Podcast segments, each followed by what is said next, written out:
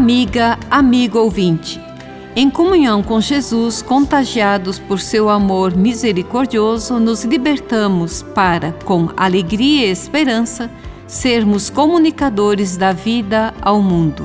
No Evangelho de Marcos, percebe-se como suas narrativas de curas são a expressão da integração dos excluídos no novo mundo do reino. Aqueles que não ouviam agora estão ouvindo os que não viam, agora passam a ver. Os que não falavam, agora falam. Os excluídos pelo sistema socio-religioso, agora participam. No capítulo 2, versículos 1 a 12 do Evangelho de Marcos, temos hoje a narrativa do perdão dos pecados de um paralítico. Jesus está em casa, em Cafarnaum, e vem a ele tal multidão que não havia lugar nem à porta da casa. Enquanto Jesus anunciava-lhes a palavra, quatro homens trazem um paralítico. Como não pudessem entrar, sobem no teto e abrem um buraco, por onde descem o paralítico em seu leito diante de Jesus.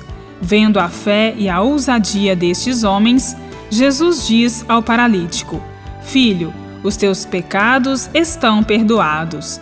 Alguns escribas dos fariseus ali presentes consideram uma blasfêmia o fato de Jesus ter declarado o perdão dos pecados. Jesus, percebendo a reação deles, diz: O que é mais fácil dizer ao paralítico? Os teus pecados estão perdoados? Ou dizer: Levanta-te, toma o teu leito e anda? Pois bem, para que saibais que eu tenho o poder de perdoar os pecados, eu te ordeno, dirigindo-se ao paralítico: Levanta-te, toma teu leito e vai para a tua casa. Nesta narrativa, o aspecto dominante é a prática de ensino de Jesus às multidões, dirigindo-lhes a palavra. Neste contexto, destaca-se o pronunciamento de Jesus comunicando o perdão dos pecados. Conforme as tradições da lei, os doentes eram tidos como impuros, sendo sua doença considerada como consequência de seus pecados. E só os sacerdotes é que tinham o privilégio de falar em nome da lei e de Deus, e de perdoar os pecados mediante sacrifícios e ofertas no templo. Jesus desconsidera tal tradição. A cura do paralítico é apenas um sinal da realidade maior e interior do perdão dos pecados.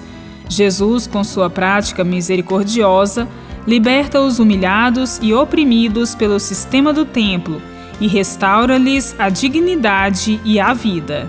A prática amorosa de Jesus liberta de toda forma de opressão e comunica a alegria de viver. Bíblia, Deus com a gente. Produção de Paulinas Web Rádio. Apresentação de irmã Bárbara Santana e de irmã Eliane de Prá.